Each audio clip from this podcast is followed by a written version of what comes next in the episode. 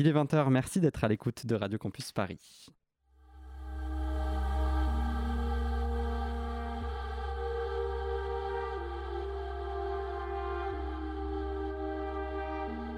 Radio Campus Paris, grand format. Bonsoir, c'est Grand Format. On porte à vos oreilles les voix des métiers du cinéma, ceux de l'ombre. Et l'ombre en ce moment, elle est bien sombre. Ce sont non seulement les salles de cinéma qui sont fermées, mais aussi d'autres lieux que je nommerai ce soir et sans doute par esprit de contradiction lieux essentiels. Les musées, théâtres, salles de concert. Ces lieux essentiels donc, ils le sont pour tout le monde. Ils représentent l'occasion de s'évader, de réfléchir, de faire un pas de côté sur le monde, peut-être même parfois de pleurer. Et s'ils sont essentiels pour tous, ils le sont aussi pour le cinéma. Dans son ouvrage de référence des lumières et des ombres, le directeur de la photographie, Henri Alcan, parle de la lumière par le prisme des tableaux.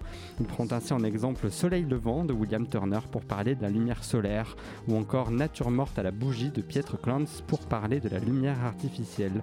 Et l'on pourrait faire le même parallèle pour un compositeur de musique de film qui se rend à un concert ou un chef costumier qui se rend au théâtre.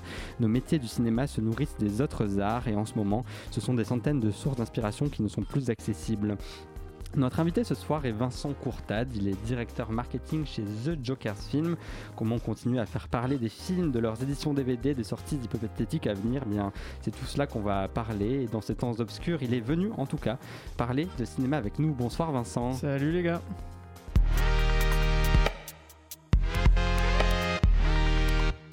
Et bonsoir également Luc qui est avec nous ce soir. Salut. que, de qu'est-ce que tu vas nous faire ce soir? Qu'est-ce que tu vas nous proposer?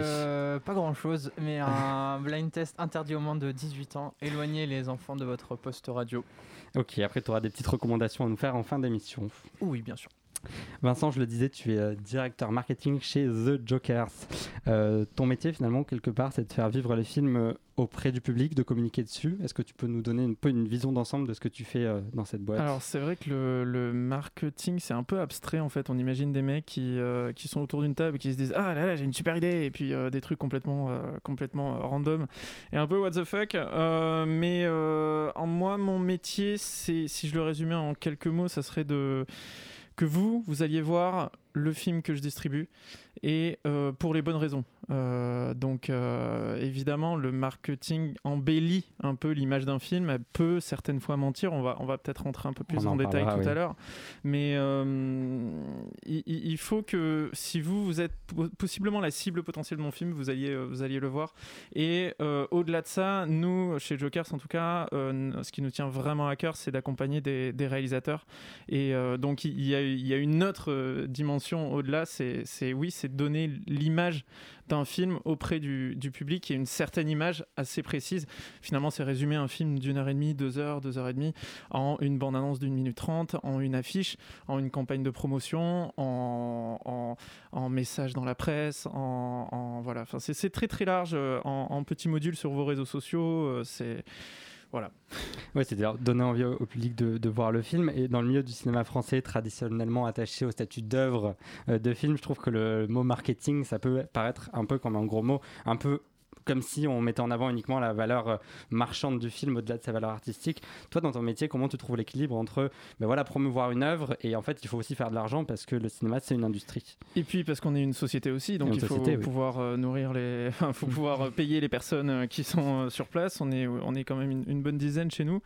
et puis les films, ça coûte cher, donc il faut les acheter. Il y a une valeur. En fait, c'est une super question parce que c'est exactement là qu'on est en fait, on est vraiment à la croisée entre la, la, la valeur d'un film, c'est-à-dire il y, a une vraie dimension euh, monétaire, financière.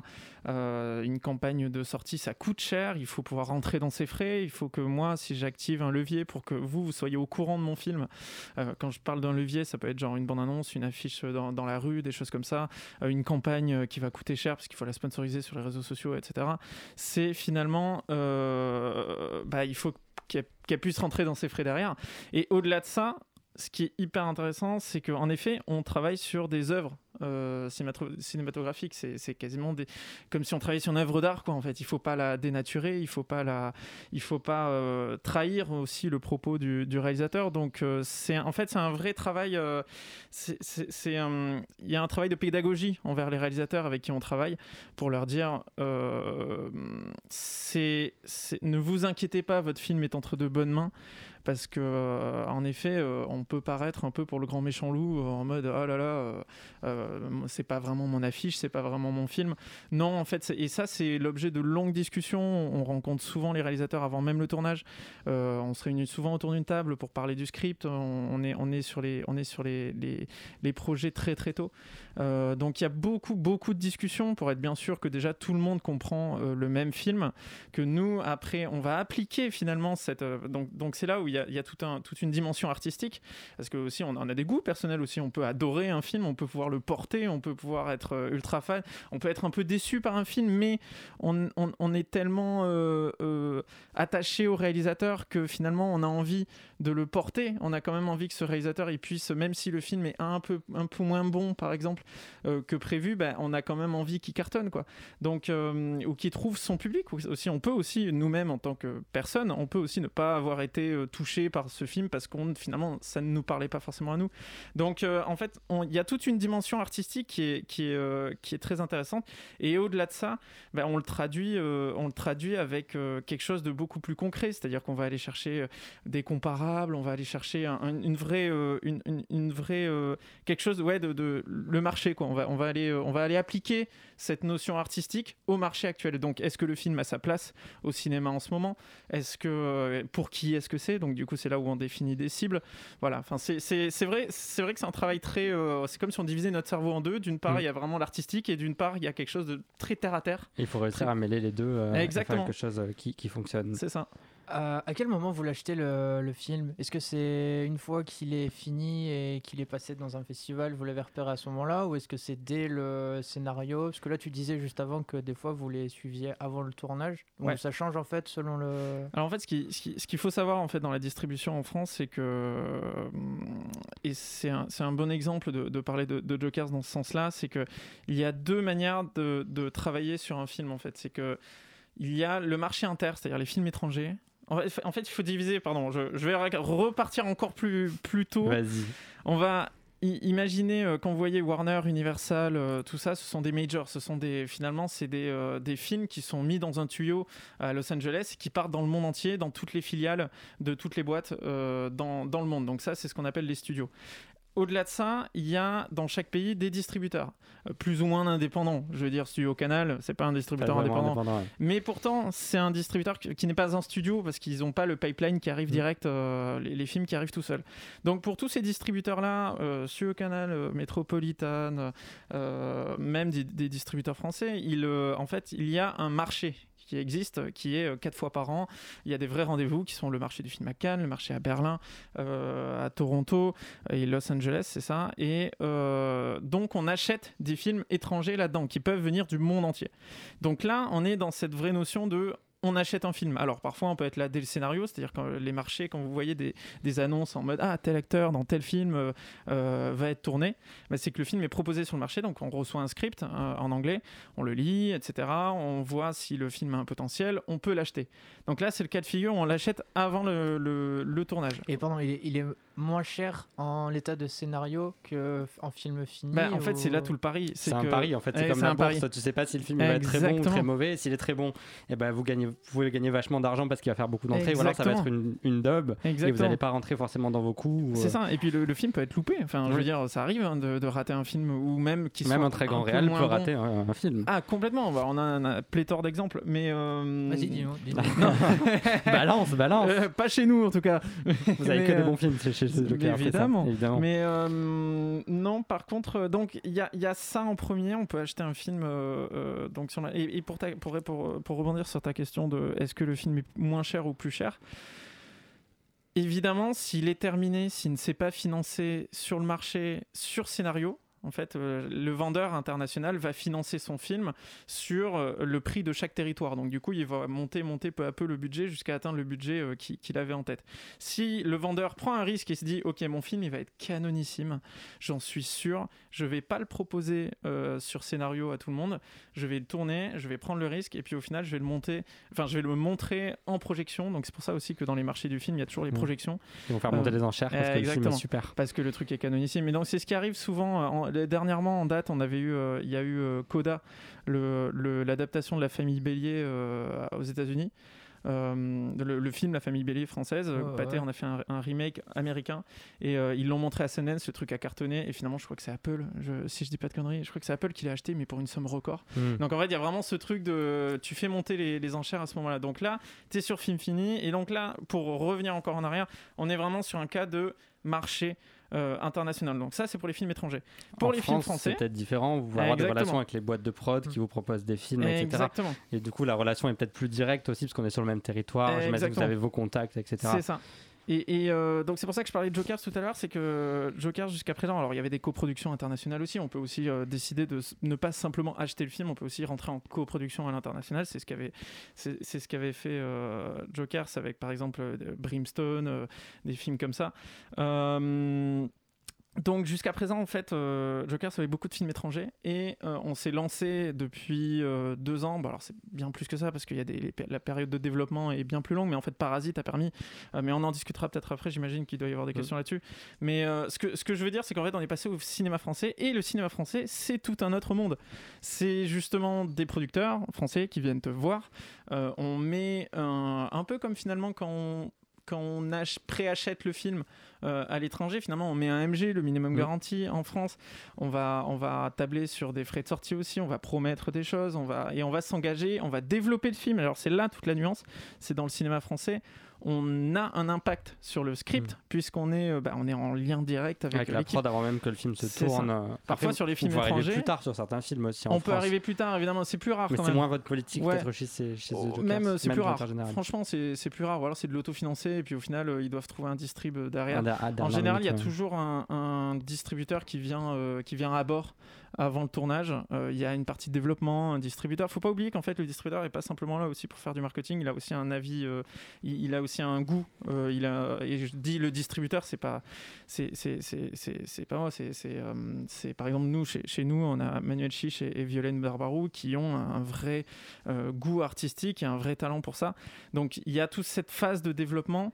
On, va apporter un, troisième regard finalement par rapport aux producteurs et aux réalisateurs qui, va, qui sont dans leur projet quoi fond de, depuis longtemps. Donc euh, et puis aussi un regard de marché finalement leur dire ah bah non mais ça ça passera pas ça sera moins interdit au moins de 16 ans. Euh, ça il faut que tu coupes euh, ça il faut que tu laisses tu vois des, choses comme ça. Est-ce que le réalisateur a intérêt à se dire je fais mon film pour un marché je contrains mon scénario c'est-à-dire que c'est un peu l'opposé de ce qu'on pourrait imaginer dans un film d'auteur c'est-à-dire en fait c'est le film avant tout et après soit il a son public soit il l'a pas. Là on est dans la logique inverse où on fait un film pour un public. Pas du ça peut pas être un peu problématique non en fait non parce que si on est dans des boîtes alors ça dépend. Mais si on est dans des boîtes qui sont purement en logique commerciale, ouais, ça existe. Euh, on en a en France des boîtes qui ont une ce côté très comédie française, très, euh, il y a une pure logique financière derrière, c'est ultra calibré, c'est financé par les chaînes de télé, etc. Il euh, y a des boîtes et j'ai la chance d'en faire partie chez Joker. Pardon, je fais, je fais un peu l'autopromo là-dessus, mais c'est vraiment très important pour moi euh, de, de, de, dire ça parce que je m'en suis rendu compte très enfin, personnellement. On a la chance euh, d'avoir des boîtes qui travaillent l'artistique, enfin qui travaillent le film comme un film et qui même laissent presque la carte blanche au réalisateur. C'est jamais vraiment une carte blanche, mais disons que c'est plutôt un soutien en fait. On est là pour être un troisième œil, pas forcément là pour les brider. On est là aussi pour leur apporter un avis artistique, pour leur dire ça, je pense que ton personnage, c'est pas logique qu'il fasse ça à tel moment. Tu vois, c'est euh, donc il faut faut pas envisager aussi le distributeur comme simplement quelqu'un de financier. Il y a aussi un, soutien artistique euh, au-delà. Et donc pour en revenir à ça, euh, dans ce cas-là, dans les films français en général, on arrive sur le tourne, enfin on arrive euh, sur le projet au scénario. D'accord. Et eh bien, tout à l'heure, tu parlais de tes goûts et comme quoi c'est important aussi d'avoir des goûts et de distribuer des films plus ou moins qu'on aime plus ou moins. Bah, tu es venu dans tes bagages avec euh, un film. Tu nous as proposé de parler ce soir de La Lune de Jupiter de Cornel Mandrusco. et eh bien, Luc, tu vas nous faire le pitch. Bah, si je devais résumer. D'ailleurs, parlons du film. Il y a un scénario C'est pas simple, mais j'ai compris. Est-ce qu'on s'écoute un petit extrait avant? Allez, c'est parti. People feel miracles very much. They are afraid of it.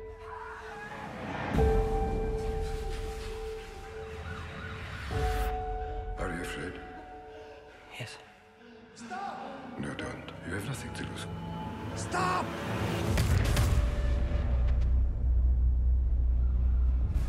Hoztak egy fiút. Meglőtték. Meglőtték, és valami történt on, aime bien mettre des bandes annonces euh, en version originale. Ça, ça je, crée... défends quiconque de pitcher le film rien qu'avec cette bande annonce. non, tu, vas, tu vas nous éclairer, euh, Luc. Mais oui, je suis là pour ça. Donc le film s'ouvre, alors ça se passe de nos jours, euh, et un groupe de réfugiés syriens tente de passer la frontière hongroise. Ils sont accueillis par la police du coin, qui ne sont pas très gentils et qui vont se mettre à tirer à vue. Et le personnage principal qui s'appelle Ariane donc, euh, va être séparé de son père euh, dans la cohue. Et après une longue fuite dans la forêt, et d'ailleurs je m'arrête sur cette fuite dans la forêt, parce que je ne sais pas si vous l'avez en tête, je trouve assez incroyable. dans Une espèce de long travelling. Euh. Des, gens qui courent dans les forêts, on en a vu, mais alors de manière aussi haletante et... J'ai jamais vu ça moi. C'est un vrai plan séquence.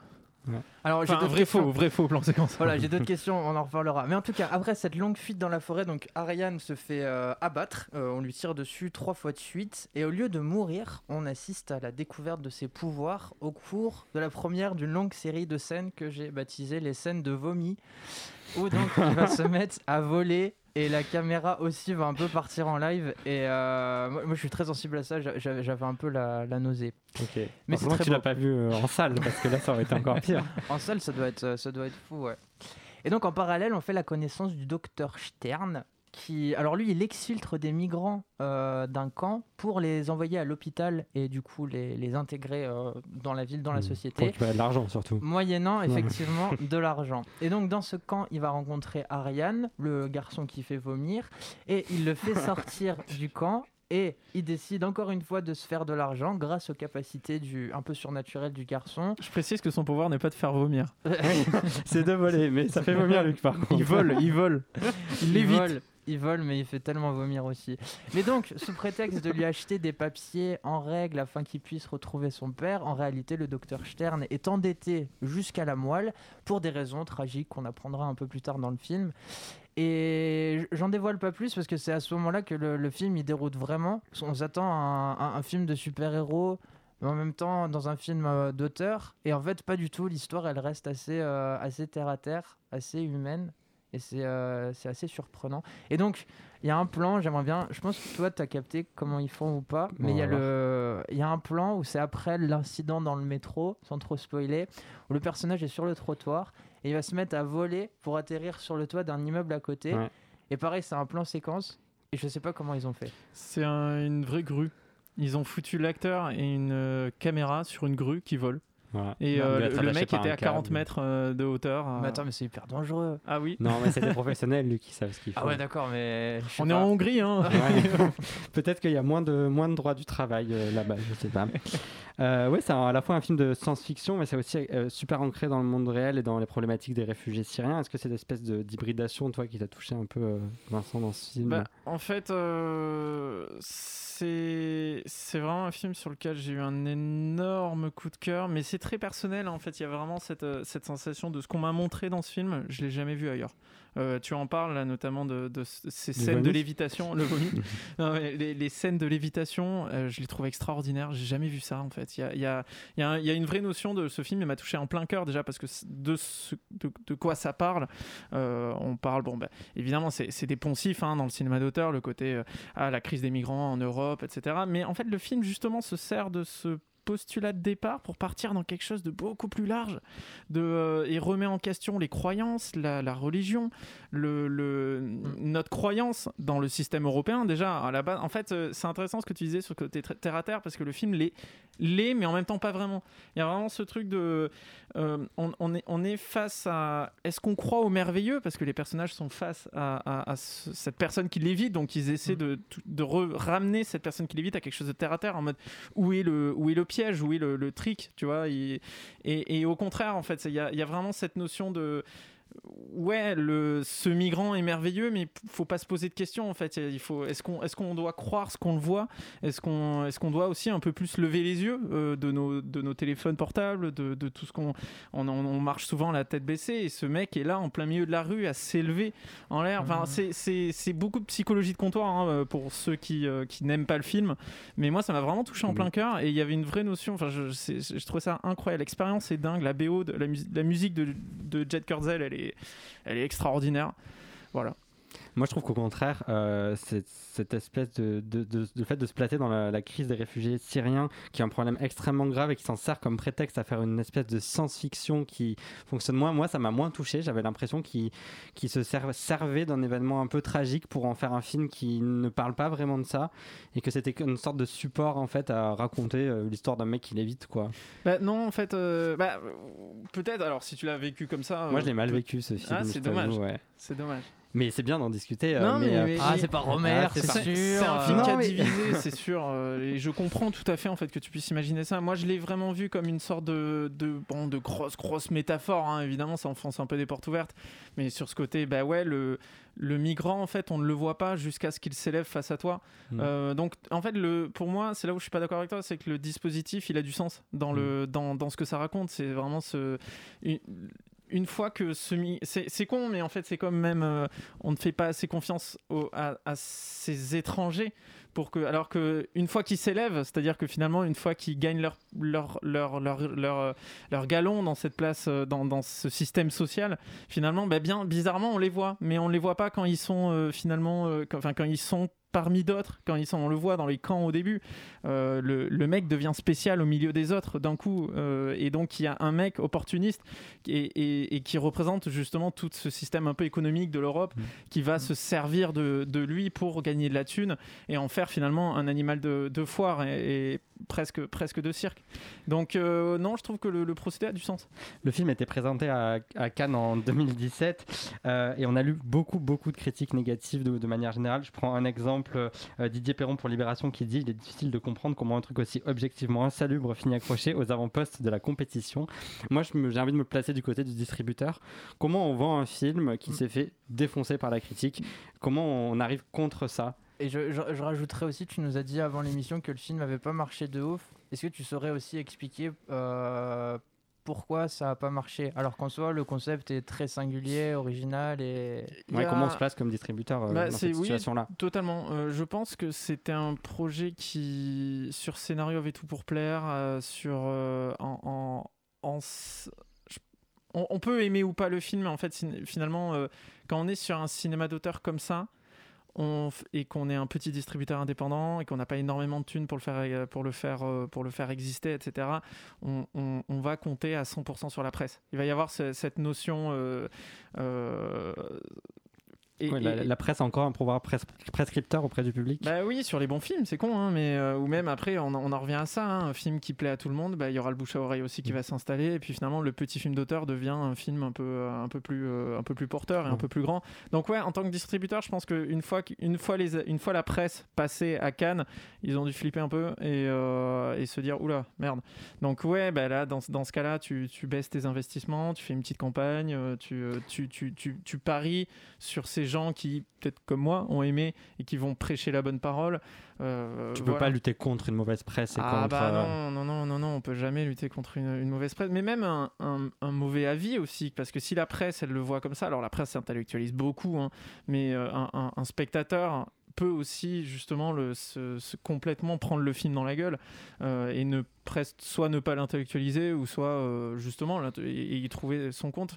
Mais ouais, enfin c'est là là c'est dur là. Par contre, ta presse elle est pas avec toi sur un petit film comme ça, tu vas pas justement dépenser des milliers des cents en sachant très bien que bah, personne ne, va y aller. Donc oui, il a été sorti un peu discrètement par, par son distributeur à l'époque et je le, je le blâme pas du tout. Après, il y a aussi mille choix différents. Il y a la, la c'est Pyramide qui distribue, ouais, tout à fait.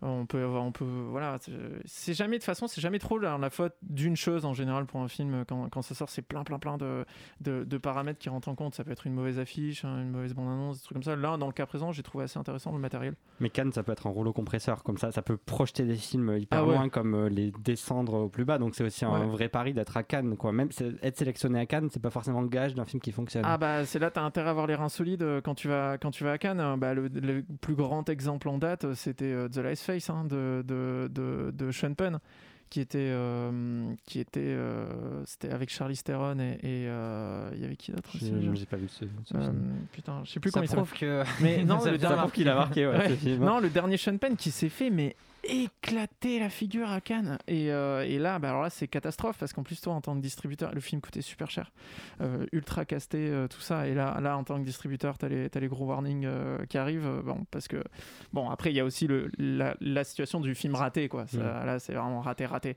là, pour le coup, un, Lune de Jupiter, c'est peut-être le film un peu genre average, un peu moyen, c'est-à-dire qui divise.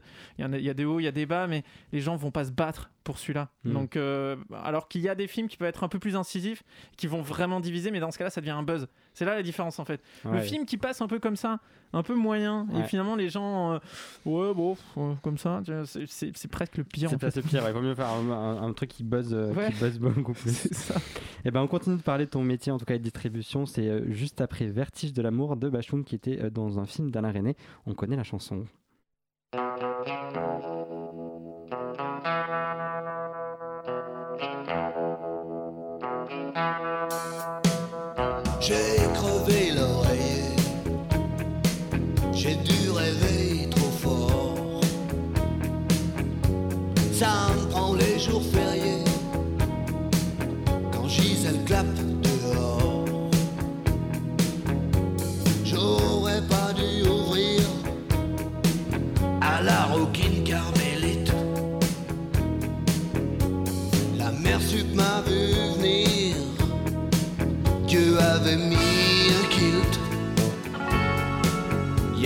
Avoir des fuites. Oh, oh, vertige de l'amour.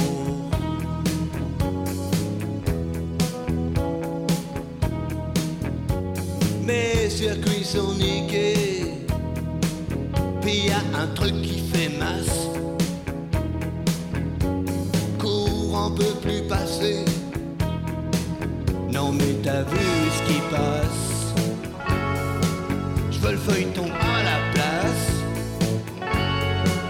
Oh oh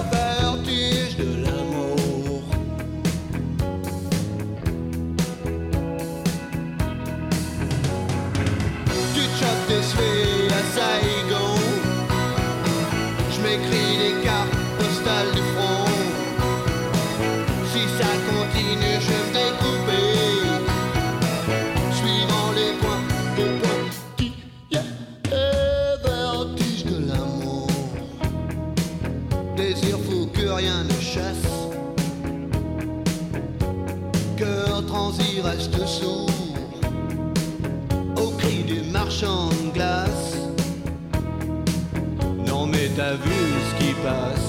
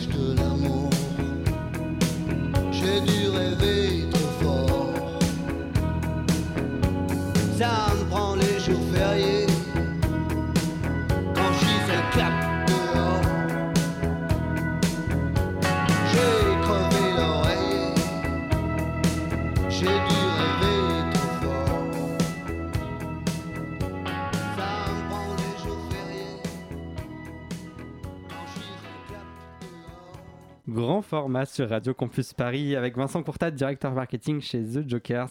Vincent, c'est le moment du blind test. Alors, Luc va te passer des extraits, à toi de deviner de quel film ils proviennent. Alors quand Luc m'a envoyé son, il m'a conclu le message par bon courage pour cet instant de malaise. Luc, je te laisse, je te laisse expliquer. Et l'instant de malaise va être énorme parce que je suis extrêmement mauvais en, ouais, mais moi aussi, je suis hyper nul. Ouais, mais, là, tu vas, trouver, tu vas voir, Ouais. Petit jingle parce qu'ils sont tellement bien. On passe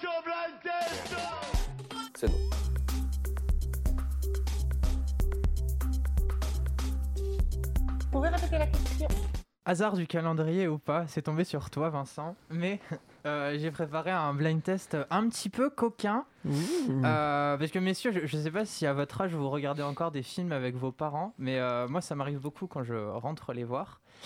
Et il y a toujours ce moment quand tu regardes un film où il y a une scène un petit peu olé olé et où on n'est pas très à l'aise, on ne sait pas où regarder, etc. Faut pas bouger un orteil. Ouais, c'est ça. Là, tu es focus et tu, tu, ne vois que tu ne bouges pas. Tu te grattes plus les couilles. et donc, merci, très très fleuri comme. Vomi et couilles aujourd'hui, c'est dans le thème de l'émission. Et donc, voici un blind test spécial scène un petit peu caliente. D'autant plus que ces scènes se multiplient maintenant qu'il n'y a plus de salles ouvertes. On voit de plus en plus de, films chez nous avec nos parents, pour les gens qui ont encore. Vrai. donc tu vois, c'est pile poil dedans euh, dans le thème. Et donc Théo a triché euh, et il non, connaît tu les m'as réponses. envoyé les réponses. Donc rien à voir. il ne jouera pas, Vincent, t'es vraiment je suis tout seul dans cette galère. Mais Ah, Ben, ça- Ben t'as pas les réponses toi.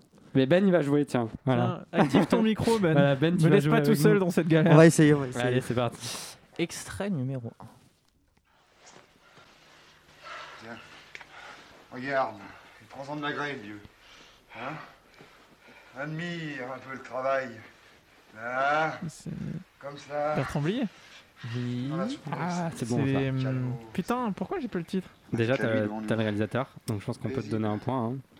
Les valseuses. Les valseuses. Oh là là. On sent le directeur marketing. Les valseuses. Sorti en 1974 et euh, je- euh, j'ai le regret de vous annoncer que ça n'a pas très bien vieilli. Euh, je sais pas si vous vous souvenez du film. Il y Je a- sais même pas si je l'ai vu. Il y a quand même les deux personnages principaux qui ne cessent de harceler sexuellement des femmes. On a à la limite une scène de viol dans un train. C'est très difficile d'avoir de l'empathie pour des personnages qui, qui ne font que ça. Et euh, ouais, ça ça m'a fait bizarre. D'habitude, je- je- je- j'arrive à, à- à ce que le film reste dans son jus, dans l'époque, etc. Mais à, à l'aune de tout ce qui s'est passé, en fait, je, je trouve que ce, ce genre de, de film ne passe plus très bien. Et bah moi je- j'en ai aucun souvenir, mais je crois que je l'ai pas vu en fait. Je l'ai longtemps. Ouais, pareil. Donc euh, pareil. Mais difficile. avant MeToo, du coup. du coup, Vous, me laissez donc la responsabilité de ce pamphlet, mais en tout cas, voilà. Non, mais c'est bien- bien de le dire, Quel brûlot Non, mais c'est vrai qu'il y a des films qui potentiellement euh, peuvent euh, ne plus être regardables euh, des années après. euh, mais parce que peut-être que déjà ils étaient problématiques à la sortie, mais que euh, les gens n'y faisaient pas attention. Enfin, je veux dire, on peut regarder les films de Chaplin aujourd'hui, ils vont pas poser problème. Je pense que c'est que déjà le film, peut-être à l'époque, avait, avait un souci Oui. qui, qui faisait pas, qui faisait pas parler de la Bah, société. après, mais- c'est encore plus difficile quand ton sujet c'est ça aussi, quoi. Enfin, c'est le cas des valseuses. quoi. Il- C'est typiquement au centre du film. Hmm. C'est pas simplement une scène Oui. random. Mm. Donc, euh, bon, Bon, ben. c'est ciao les valeurs. Allez, ciao les vaqueuses. Euh, Merci Luc. Mais en tout cas, bravo Vincent. Voilà, tu, un point pour ouais, Vincent. tu as fait le tiers. On et gagne quoi à la fin? Ah, On gagne, notre euh, reconnaissance. Une bière sur les quais. Ouais, Ah, c'est ça. chouette. Avant 19h. Avant 19h. Bah justement, on va se dépêcher. Extrait numéro 2, euh, Benjamin. My fingers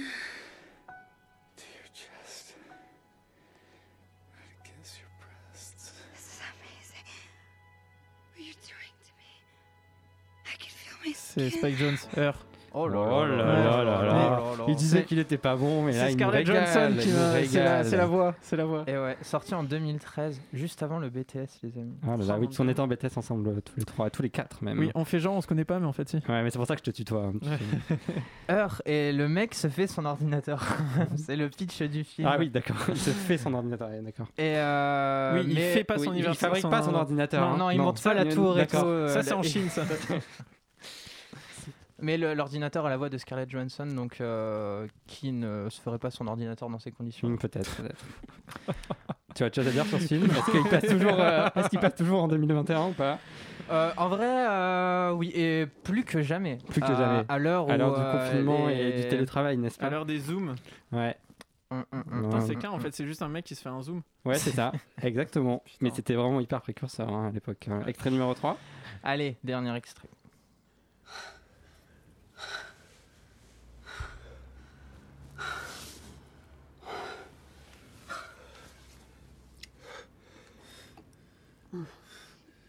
En effet, c'est malaisant. Et eh oui, même entre nous. Il reste une minute.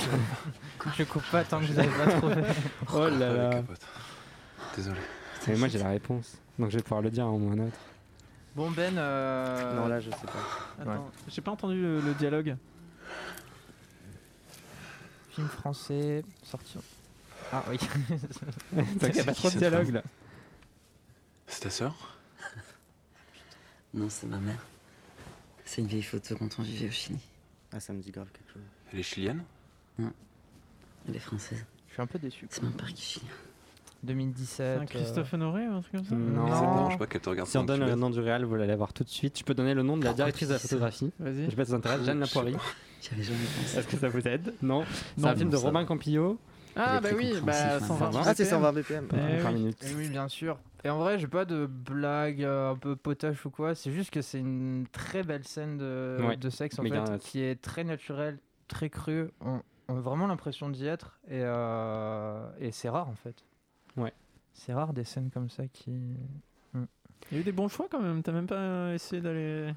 Oh, j'avais l'embarras du choix. Euh, il fallait aussi qu'elle soit reconnaissable parce que la plus... en fait, la plupart du temps, il y a de la musique dans les scènes. T'aurais pu aller taper dans du Gaspard Noé et tout aussi. Ouais. C'est vrai, c'est vrai. Et ouais. Mais tu allé sur des, des, des, choix euh, tout à fait respectables. Ah grave.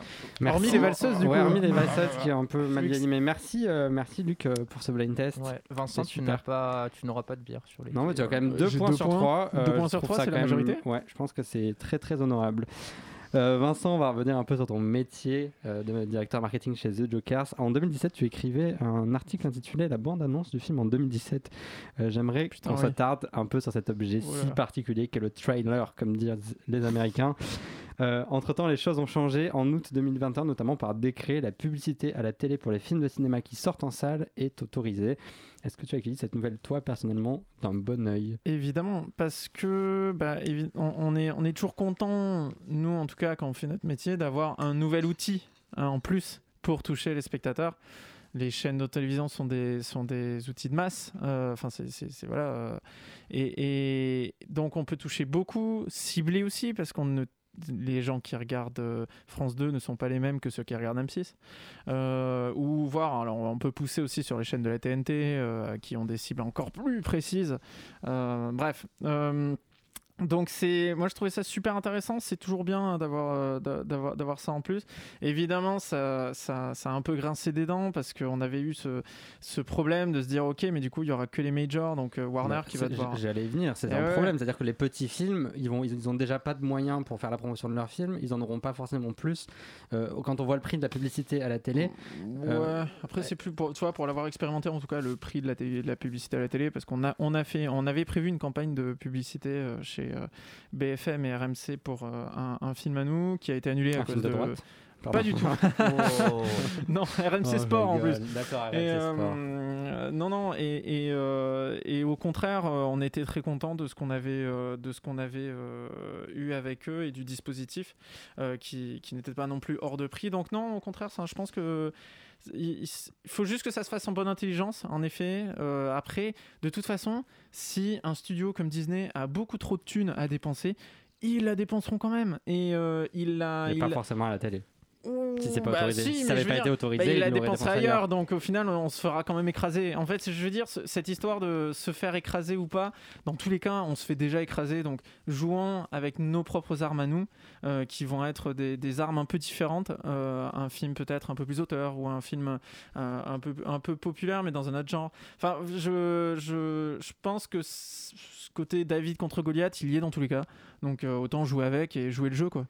Ouais, alors le, problème, par exemple, la geste de chez Pyramide, il disait euh, ceux qui tailleront la part du lion, ils pourront diffuser les pubs à 20h et quand les autres passeront à minuit. Donc effectivement, vous n'avez pas les mêmes armes. Donc euh, voilà, il faut jouer avec ces règles-là. Et, toi, tu penses que ça peut marcher En tout cas, chez The Jokers, vous, êtes OK pour. En tout cas, on est, on est hyper ouvert, on rencontre les gens. On avait justement cette campagne qui était prévue, on en a été très content. C'est aussi un autre, un, une, un moyen assez différent de vendre son film, mine de rien, parce que c'est un spot télé, c'est 20 secondes. C'est plus du tout créativement parlant, c'est intéressant aussi. Nous, En on fait, s'amuse- bien. de bande- bande-annonce. Enfin, là, c'est réduit au minimum. Ah ouais, quoi. ouais, mais c'est hyper intéressant de travailler une bande-annonce sur 20, sur 20 secondes. Toi, t'étais là déjà, t'es 1h30, t'arrivais t'ar- t'arrivais à peine à les resserrer. Alors, du coup, les 20 secondes, t'es là en mode bon, bah, je mets quoi? Et euh, est-ce que tu, tu travailles un peu plus sur l'aspect du film, par exemple un thriller? Est-ce que tu travailles un peu plus sur euh, essayer de raconter l'histoire? C'est difficile en 20 secondes de raconter une bonne histoire. Donc, euh, voilà. Ça peut être beaucoup plus trompeur en fait, de, un, un extrait de 20 secondes. Déjà qu'une bande-annonce peut souvent être un peu décevante par Un rapport à ce qu'on va voir au film. Après, de toute façon, euh, une pub pour un, pour un savon euh, de 20 secondes, elle est trompeuse aussi. Quoi. Oui, Donc, ça, euh, ça c'est sûr. Ça, on est d'accord. Luc, tu une question? Euh, et du coup, euh, pourquoi pas du coup se focaliser sur Internet si à la télé les, places sont très limitées? Est-ce que euh, une, bande-annonce bien placée sur YouTube ou sur Twitch euh, ou sur un site euh, de, cinéma peut avoir plus d'impact que euh, à 20h avant le JT On, le fait aussi, en effet, ça a de l'impact. hein. On peut toucher des millions de personnes sur Internet. Après, Internet, c'est devenu comme les autres secteurs. Ça se vend. C'est pareil, c'est des coûts qui sont assez chers. Euh, Et qu'est-ce qui coûte le plus cher justement entre une pub à la télé, une pub sur internet, une affiche ah, dans le dépend. métro ou sur hyper- un bus euh, je, je, je vais pas parler de prix ici, mais c'est. euh, Ça dépend des volumes, ça dépend de plein de choses. Ouais, mais en fait, disons, que ça- ouais, et puis ça dépend aussi de quel euh, quel focus tu préfères mettre. Enfin, euh, pour avec avec quel euh, que- quelle cible tu préfères toucher pour ton film en premier, laquelle en deuxième? Euh, Est-ce que tu préfères aller dans de la masse ou est-ce que tu préfères aller dans du ultra ciblé? Et dans ce cas-là, euh, tu vas un peu plus aller chercher de l'internet plutôt que par exemple de l'affichage où c'est un peu plus de la masse parce que bah, n'importe qui passe devant, même ceux qui ne vont jamais au cinéma de leur vie. Donc en fait, c'est juste que les, les, et en même temps c'est plus populaire, donc du coup parce qu'il y a c'est des occasionnels qui passent devant aussi, qui vont un peu moins souvent au ciné. Donc c'est j'ai envie de te dire, il n'y a pas de il y a pas de plus avantageux ou pas en fait. C'est Internet justement était vu au début en arrivant comme quelque chose d'avantageux parce que ça coûtait très très peu. Le- les coûts par vue étaient rikiki, Euh, mais au final ça, ça fait quand même un sacré budget euh, à la fin quand, quand on y réfléchit. Donc euh, non, il n'y a pas de vérité ultime en fait là-dessus. Tu parlais donc euh, d'affiches de bande-annonce comme moyen de promouvoir le film. Il y a quelques semaines, vous postiez en ligne une vidéo en partenariat avec euh, le site Sens Critique sur les coulisses de la préparation du film euh, L'origine du mal de Sébastien Marnier. Alors moi je suis Sébastien Marnier, je suis euh, scénariste et réalisateur. Et euh, je suis en pleine prépa de mon troisième film. J'ai fait un premier film qui s'appelle Irréprochable, un deuxième qui s'appelle L'heure de la sortie. Et là on est en pleine fabrication de L'origine du mal, voilà, qu'on s'apprête à tourner maintenant dans trois semaines et demie. Ici en fait on est dans les bureaux de prépa, c'est des bureaux en fait à chaque fois qu'on loue juste spécialement pour euh, ces semaines qui précèdent le tournage. Là il y a une mise en scène avec euh, mes assistants et avec euh, mon chef opérateur Romain Carcanade. Derrière moi il y a la prod en fait et la régie. Donc ça c'est toute l'organisation à la fois d'un point de vue financier pour la prod, pour euh, pour les comptes, pour les payes, pour tout ce qu'on veut et tout ça. Et puis euh, la régie euh, qui euh, s'attelle à organiser tout le tournage, aussi bien sur la location des lieux, des décors, même des lieux extérieurs. Peut-être les gens se rendent pas compte en fait de toute la logistique que peut être un film. Nous, à grand format, on aime bien parler des coulisses. Euh, Est-ce que parler de la préparation des films, c'est juste un moyen de se mettre quelque chose euh, sous la dent avant la réouverture- des salles? Ou alors est-ce que c'est un- une façon de communiquer sur les films qui pourrait se pérenniser chez vous? Nous, justement, c'est ce qu'on essaie de, faire de plus en plus. En fait, on a toujours eu. euh, C'est aussi. qu- Quand on va chercher un distributeur, je ne l'ai pas dit tout à l'heure, mais on va chercher aussi une ligne éditoriale, une certaine expertise, peut-être, par rapport à d'autres distributeurs, mais aussi des goûts et des, et des, des volontés, des, des- des- une éthique, des, des, euh, des- des valeurs. Quoi. Et, nous, nos, valeurs, on a. on, on a vraiment cette valeur porte ouverte. On a, on a souvent fait ça euh, chez nous. On organise des, des projections euh, à qui, aimerait en fait on a, créé un club jokers où n'importe qui c'est pas du tout privé euh, vous pouvez aller sur, euh, sur notre site internet et vous inscrire. Et on organise des séances gratos euh, pour le public avec l'équipe du film des choses comme ça. On a vraiment ce côté très bah, on vous ouvre nos portes et bah, venez voir des films venez faire enfin voilà, et donc on a aussi cette transparence sur nos réseaux sociaux parce qu'on s'adresse d'une certaine manière aux, spectateurs. Euh, avec beaucoup plus de transparence, on, est, euh, est assez euh, honnête là-dessus. Et donc, c'était un peu la suite logique, ce, making-of avec, Sébastien. Et bon, après, ben, quand vous l'écoutez parler, c'est un bonheur. Il, est incroyable. Et, le film l'est aussi. On, en est super content et ça, va être vraiment très bien. et, et on voulait documenter ça, qu'est-ce que c'était de, faire une préparation en temps de Covid? Il le dit lui-même, il, est parti en mode mais je n'ai jamais été aussi préparé qu'un tournage en Covid parce qu'on est obligé de tout préparer. Et euh, donc oui, c'est quelque chose qu'on va continuer, qu'on va, faire. L'équipe de Sens Critique a fait un super boulot parce qu'il faut les tourner aussi, les monter, toutes ces séquences. C'est beaucoup de logistique et beaucoup d'énergie. Euh, mais au final, on devrait se retrouver avec, je pense, un making-of assez long et assez intéressant. Mais là, ils vont, sortir les prochains épisodes dans pas trop longtemps, euh, qui sont sur le tournage cette fois-ci, parce que là, il y a eu deux épisodes en prépa. Il y en aura deux sur le tournage et il y en aura d'autres aussi sur les étapes d'après. Et puis oui, le but est de montrer tous ces métiers de l'ombre on, adore dans la vidéo quand Sébastien il se balade, il est dans le bureau, il dit bah voilà ça c'est ça, ça, c'est machine a fait les costumes, ça c'est machin, enfin c'est vraiment quelque chose qui nous tient à cœur. Euh, je m'éloigne un peu du sujet, mais en même temps, tu as parlé du Covid.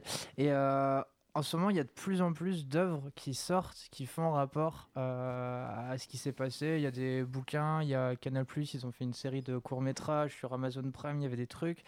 Euh, je voulais juste savoir votre point de vue euh, à Jokers. Est-ce que vous, dans les projets que vous recevez, ça vous intéresse de suivre des films qui, font état de cette actualité? Est-ce qu'au contraire, vous allez plus chercher des choses dépaysantes qui peuvent à l'inverse euh, nous faire pas de règles. En fait, il n'y a pas de règle et on en revient à cette notion de si un projet nous plaît, il nous plaît en fait, euh, et peu importe de quoi il parle en fait.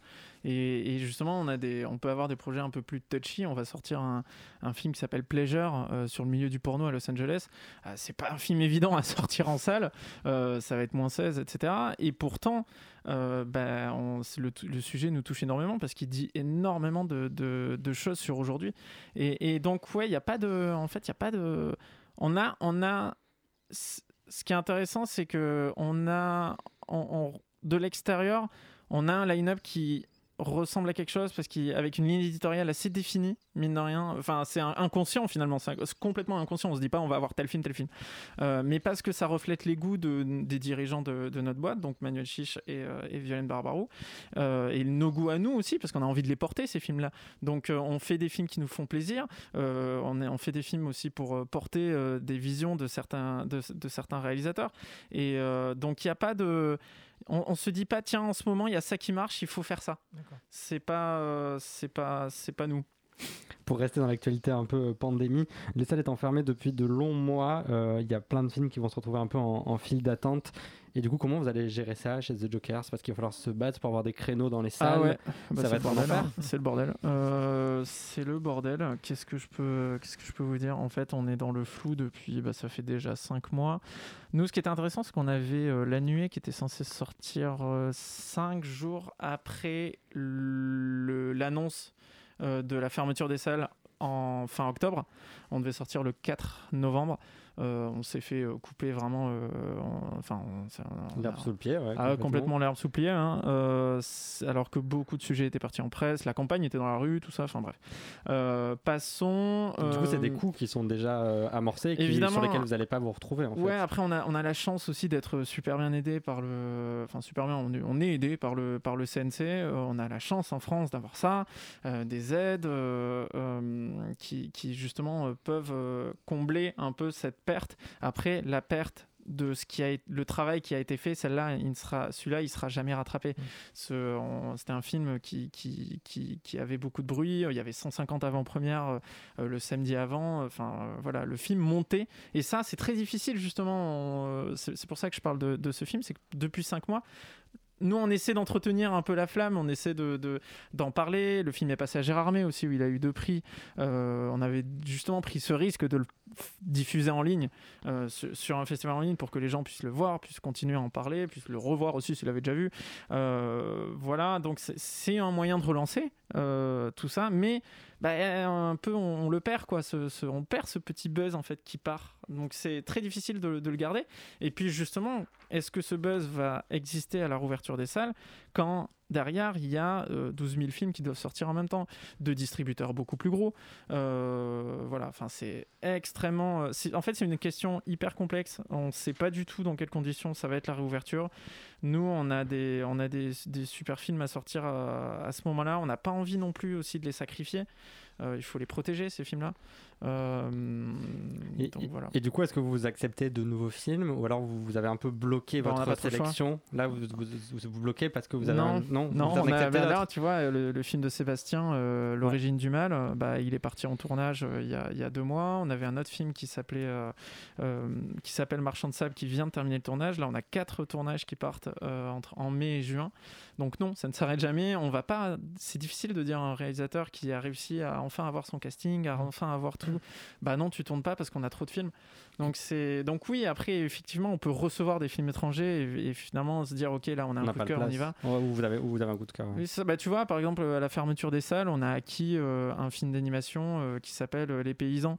Euh, on, l'a acquis en quoi? En novembre ou décembre, je crois. En novembre ou décembre, alors même que les salles étaient fermées, qu'on a allé avoir plein de films sur les bras. On savait très bien, mais il y a un coup de cœur aussi. On a envie de les porter, ces projets-là, et on veut pas qu'ils partent. Euh. donc on, y va, et c'est réalisé par euh, les, réalisateurs de La Passion Van Gogh. donc film complètement peint à la main. Bref. Donc là, c'est du coup de cœur, quoi. Donc on y va. Mais oui, en effet, bah, les... au bout d'un moment, il y a aussi de la trésorerie, il y a aussi tout ça. Donc il faut, faire super gaffe à, à, ne pas trop se mettre à risque. Et donc, ouais, il peut y avoir des films qu'on peut refuser. Est-ce que euh, l'option euh, ça part directement sur les plateformes est envisageable chez vous? D'autant plus que depuis euh, récemment, sur cette fenêtre Covid, ont été autorisées la diffusion sur les plateformes avant la sortie salle, tout en gardant le, statut de film, donc en ne perdant pas les hmm. aides publiques. Est-ce que pour vous, c'est potentiellement une option? Non. Enfin, en tout cas, là, c'est pas, c'est pas posé. par exemple, bah, beaucoup parlaient de la nuée sur Netflix, etc. Parce que Netflix, elle est, elle est droit inter. Nous, on a, on a que les, droits France. On, on a les droits France, mais on est les seuls. On est avec l'Espagne, je crois. On est les seuls à le sortir en salle. Et euh, donc, ouais, la question, évidemment, qu'elle se pose, mais, mais mais non, en fait, on n'a pas envie. On a envie qu'ils sortent en salle, on va se battre pour. Et puis, on a pris des engagements aussi vis-à-vis des exploitants. Je, je, parlais de marketing depuis tout à l'heure, mais il y a une autre partie hyper intéressante du métier de distributeur c'est qu'il y a, y, a, y a à la fois le marketing, mais il y a aussi la relation avec les exploitants. Euh, placer le film dans, des salles euh, qui sont en demande de, de ce film-là, etc. Nous, on a pris un engagement auprès d'eux qui était de le sortir en salle. Ben, on le sortira en salle, en fait parce qu'ils en ont besoin aussi. Enfin, on va pas les laisser tout seuls face aux films, tous les, tous les films qui partent euh, sur les plateformes. Voilà. Ben, merci Vincent d'avoir parlé de ton métier. On va terminer l'émission avec euh, les recommandations, c'est-à-dire on va parler de nous, Luc, moi et toi d'ailleurs si tu as des choses à faire partager avec les auditeurs. Euh, voilà, on, on, on commence. Enfin, on finit l'émission c'est très bien. Ça, voilà, ça, ils ont, ça, on, aura bien noté. Euh, moi, je vais commencer par ma recommandation. Euh, ce soir, elle se porte sur une émission de radio. Voilà, on fait place un petit peu à la concurrence. et plus particulièrement sur un épisode, il s'agit de l'émission Remède à la mélancolie avec Fabrice Lucchini, présentée par Eva Bester sur France Inter. On reste quand même dans le, dans le thème du cinéma. Fabrice Lucchini, bonjour. Bonjour.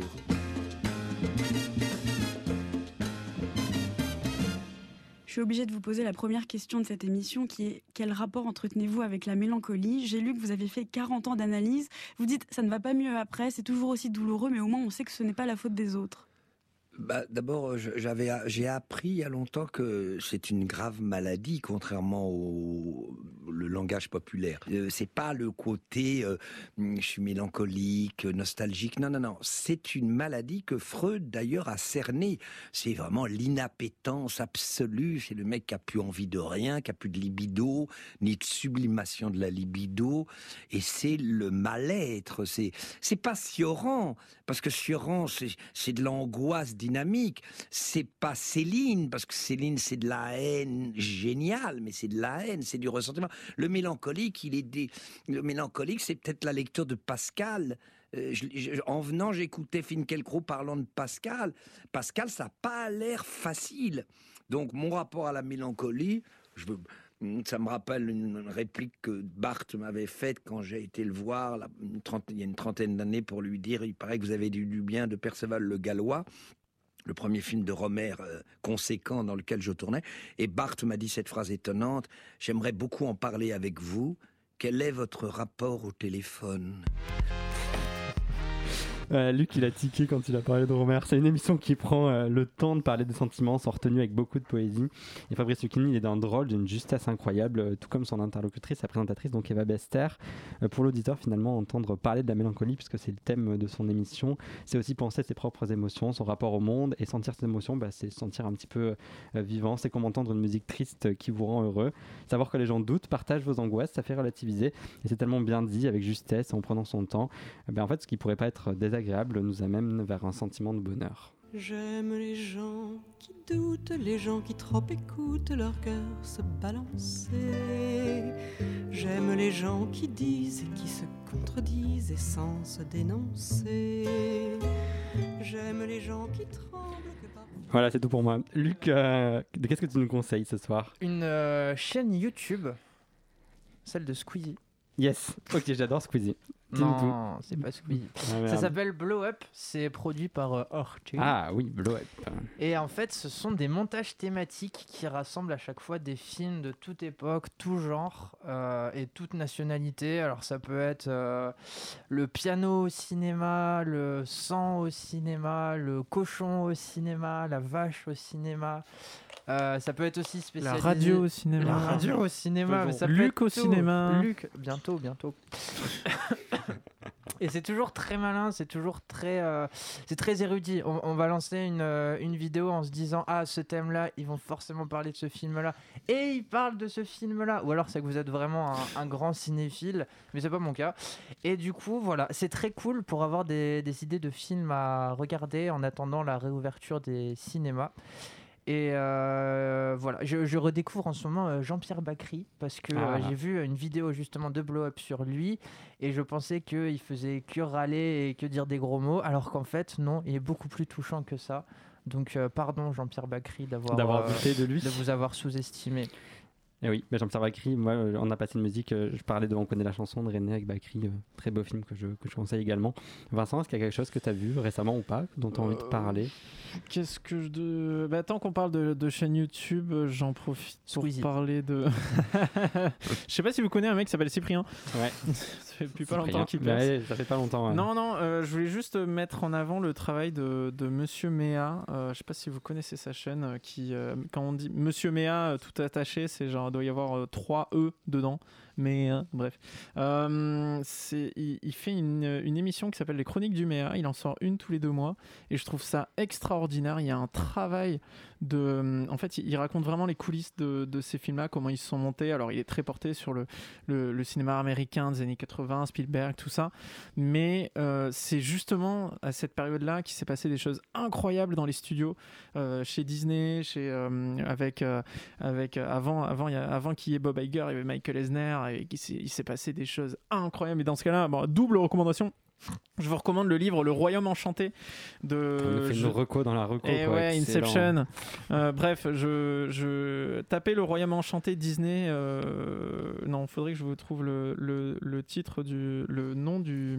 On pourra le mettre dans la description on du podcast. On pourra le mettre, le nom de l'auteur, pardon. Le, livre s'appelle. Euh, si on le fera, je le fais. Je suis très. Ça très... parle de Michael Eisner. Excusez-moi, c'est un peu décousu, mais euh, c'est justement la guerre qui s'est passée dans les studios Disney avec Michael Eisner et, et Jeffrey Katzenberg qui fondera plus tard euh, les studios DreamWorks euh, en, en, étant partie de chez ah. Disney. Bref, c'est des, des, des, histoires incroyables. Il en parle souvent dans ses vidéos. Euh, il fait un, un, travail de, source, de, de, source, de, de, sourcing incroyable. Mais vraiment incroyable. Il va, chercher des archives que, que j'ai jamais vues. Enfin bref, c'est assez complet. À chaque fois, les vidéos font 20-30 minutes et vous apprendrez énormément de, de, de ce mec-là. Mais merci pour cette recommandation et merci beaucoup Vincent d'avoir été avec nous pendant une heure dans le grand format. Merci à vous de nous avoir écoutés sur Radio Campus Paris. Merci, oui, c'est passé vite. Merci à Luc qui était avec nous euh, au micro et puis également merci à Benjamin à la réalisation. Bonne soirée.